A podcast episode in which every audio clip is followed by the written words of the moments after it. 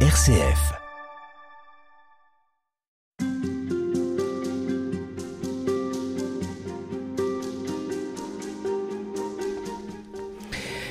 Choisis la vie, la bénédiction ou la malédiction, c'est un choix auquel se trouve confronté le peuple qui suit Moïse pour aller en, terre promise. Et c'est une question à laquelle vous vous êtes confronté, Père Lionel de Wavrin. Bonjour. Bonjour. Vous êtes prêtre du diocèse de Lille, curé de paroisse. Vous êtes bibliste. Alors la bénédiction, la malédiction dans la Bible, c'est quelque chose qu'on rencontre souvent. Est-ce qu'il y a une particularité dans ce texte du Deutéronome? Et aujourd'hui encore dans l'actualité, on parle de bénédiction pas de malédiction, mais euh, j'aimerais qu'on s'arrête sur ces termes, en tout cas en ce qui concerne le texte du Deutéronome, la bénédiction. Alors oui, il faut, il faut bien comprendre ce qu'est la bénédiction et la malédiction dans ce texte du Deutéronome. On, on parle même de courant deutéronomiste dans la Bible, dans l'Ancien Testament. Et en gros, la bénédiction, c'est voilà, obéis au commandement du Seigneur, et à ce moment-là, tu seras béni. Il ne t'arrivera que des bonnes choses.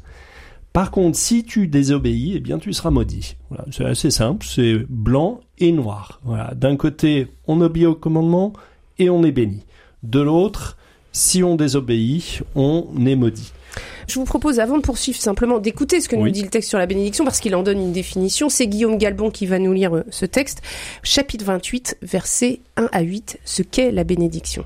Si tu écoutes attentivement la voix du Seigneur ton Dieu, si tu veilles à mettre en pratique tous ces commandements que moi je te donne aujourd'hui, alors le Seigneur ton Dieu te placera plus haut que toutes les nations de la terre.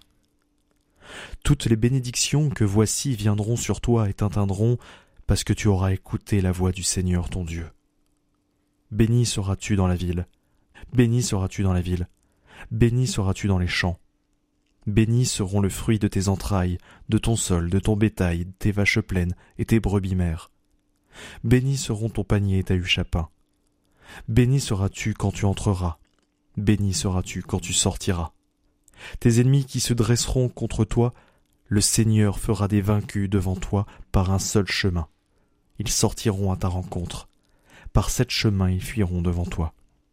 Le Seigneur ordonnera que la bénédiction soit avec toi, dans tes greniers et en toutes les entreprises, et il te bénira dans le pays que le Seigneur ton Dieu te donne. Bah écoutez, Père Lionel de Wavrin, euh, on n'a qu'une envie, c'est de bénéficier de toutes ces bénédictions.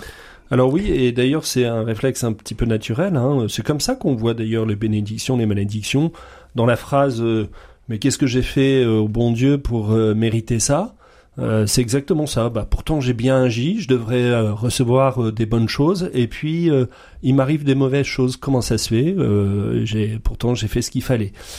Alors dans la Bible, il y a quand même euh, une remise en cause hein, de cette vision de la bénédiction, malédiction. C'est le livre de Job, un homme juste à qui il arrive plein de catastrophes. Voilà.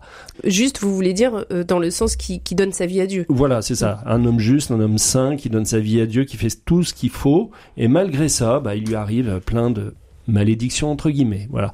Attendez, comment se termine l'histoire de Job? Bah, Elle se termine un peu en queue de poisson, parce que en gros, donc il y a une protestation tout au long du livre de, de Job euh, parce que ses amis essaient de lui faire dire bah, si t'arrive tout ça, c'est tu as dû pécher.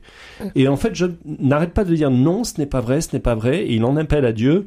À la fin, Dieu lui donne raison et il lui redonne euh, tout ce qu'il avait auparavant. Mais on sait bien que dans la vie, c'est pas tout à fait comme ça que ça se passe. Voilà. Donc euh, euh donc c'est un premier doute. C'est ça que vous voulez dire. Voilà, c'est un premier doute. C'est une remise en cause très forte. Euh, voilà. Ensuite, il y, a un, il, y a, il y, a un événement historique qui va remettre en cause aussi euh, cette façon de voir bénédiction, malédiction. C'est l'épreuve de l'exil, où le peuple de Dieu va se retrouver sans terre, sans roi, sans temple, rien, il va tout perdre tout ce en quoi il avait mis sa conscience et qui pouvait lui faire croire qu'il était béni de Dieu, eh bien il va le perdre. Voilà. Et donc il y a un livre dans l'Ancien Testament qui s'appelle le livre des lamentations du prophète Jérémie qui exprime très bien euh, euh, cet état d'esprit du, peuple. Et puis, bien sûr, euh, pour nous, chrétiens, bah, un autre événement qui remet complètement en cause cela, c'est qui est le béni de Dieu par excellence pour nous euh, bah, C'est Jésus, sauf qu'en fait, il finit sur une croix. Voilà, la croix. Je, pensais que vous alliez parler aussi de la Shoah. Ah oui, et qui, qui reste euh, un impensé dans la pensée juive aujourd'hui. Enfin, qui est très difficilement abordable. Mais où était Dieu? Voilà. Où était Dieu dans, dans cet événement? Euh, C'est une question. Euh, où, euh, c'est, c'est, en tout cas, simplement, c'est un événement qui qui... Oui, qui, qui remet en cause totalement effectivement mm. cela.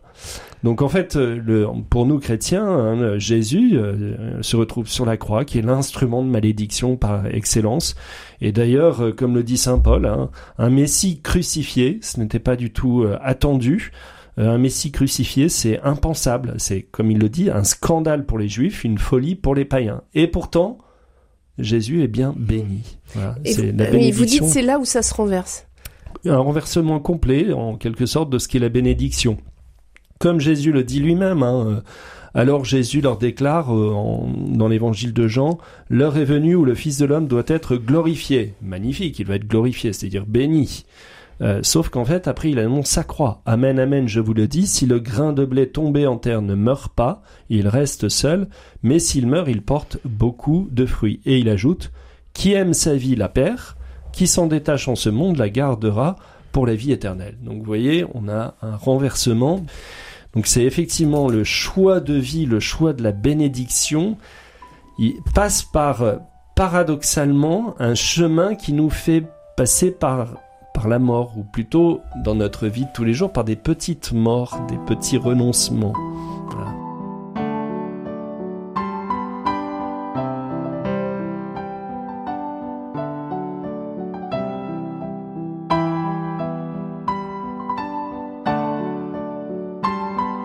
Tout le sens qui est chargé derrière le terme de bénédiction a changé par la mort du Christ. Ben oui, et en fait, il y a un texte qui explique très très bien ça dans les évangiles. C'est le texte des béatitudes.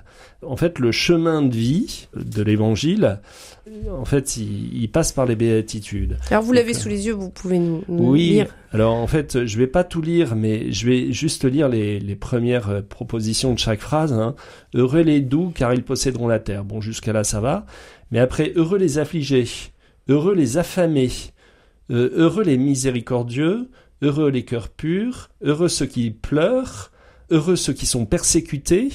Bon, euh, si on dit ça à quelqu'un qui ne connaît pas l'évangile, bon, euh, heureux êtes-vous si vous êtes persécuté, si vous pleurez, si vous êtes doux alors que c'est plutôt les violents qui s'emparent du monde. Enfin voilà, vous voyez, c'est c'est un drôle de, c'est un chemin qui qui passe par voilà par une sorte de, de de vie, de vie, mais qui est un, choix de vie radicalement un peu opposé à ce que nous propose parfois notre monde.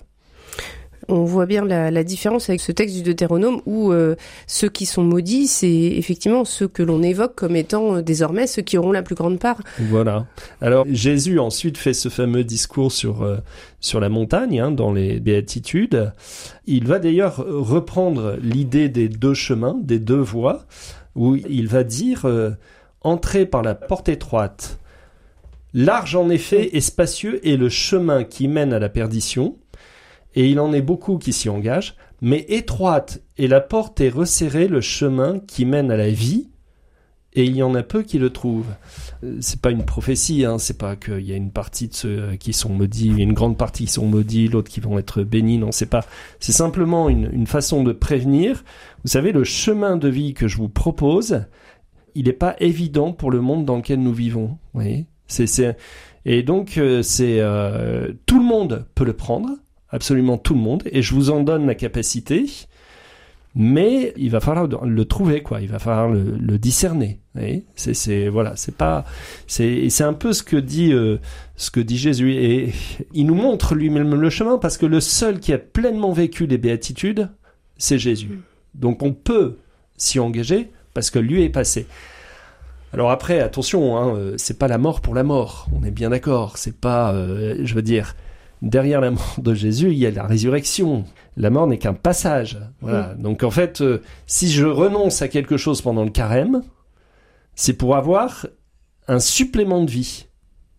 Et si je renonce à quelque chose dans ma vie, si j'accepte une petite mort dans ma vie, c'est pour avoir un supplément de vie qui est cette vie du ressuscité, quoi. Père Lionel de Wavrin, est-ce que vous diriez qu'à la fin on trouve le repos? Moi, je dirais non, on trouve pas le repos, on trouve la paix. Mais euh, le repos, euh, non, c'est non, non, ça c'est un concept assez mondain du, monde, enfin dans ce sens-là. Sainte Thérèse de Lisieux, elle, livre des combats terribles, mais au fond d'elle, elle est mm. dans la paix. C'est donc euh, c'est pas. Euh, c'est une expérience. C'est une expérience. C'est comme le dit Jésus. Je vous donne ma paix, mais ce n'est pas la façon de, du monde que je vous la donne. C'est-à-dire, c'est pas l'absence de conflit. On peut être entouré de, de, de, de, conflits, de tensions, et à l'intérieur être dans cette paix profonde du Christ. Oui. Mm.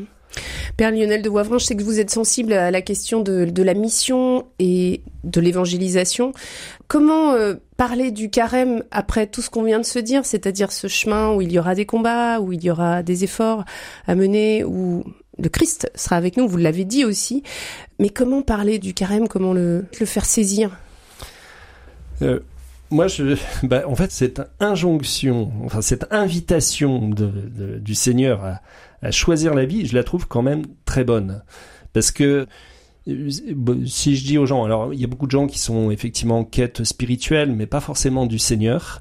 Euh, si je leur dis euh, à la fin du carême vous allez trouver Dieu, oui et non, ça va pas forcément les intéresser. Par contre, si je leur dis vous allez trouver la vie et la vie en abondance, comme dit le Seigneur, un, supplément de vie, qui passe par un supplément de joie, par une, retrouver une certaine paix, retrouver un sens à la vie, enfin voilà. Ça, ça peut intéresser. Euh, je pense que ça peut toucher euh, les gens. Y a, donc en fait cette euh, cette invitation qu'on lit le premier jour du carême, le jeudi, enfin le, le lendemain du mercredi décembre. Au bout du compte, elle, elle est excellente et très et très ouverte sur notre monde d'aujourd'hui. Merci beaucoup Père Lionel de Wavrin. Je rappelle que vous êtes prêtre du diocèse de Lille, vous êtes euh, curé de paroisse, bibliste et vous enseignez à la faculté de théologie de Lille sur les écrits de l'évangéliste Saint Jean. Pour ceux qui voudraient retrouver ces versets que nous avons évoqués, c'est dans le livre du Deutéronome en particulier chapitre 30. Merci à vous et bon carême. Merci. Au revoir.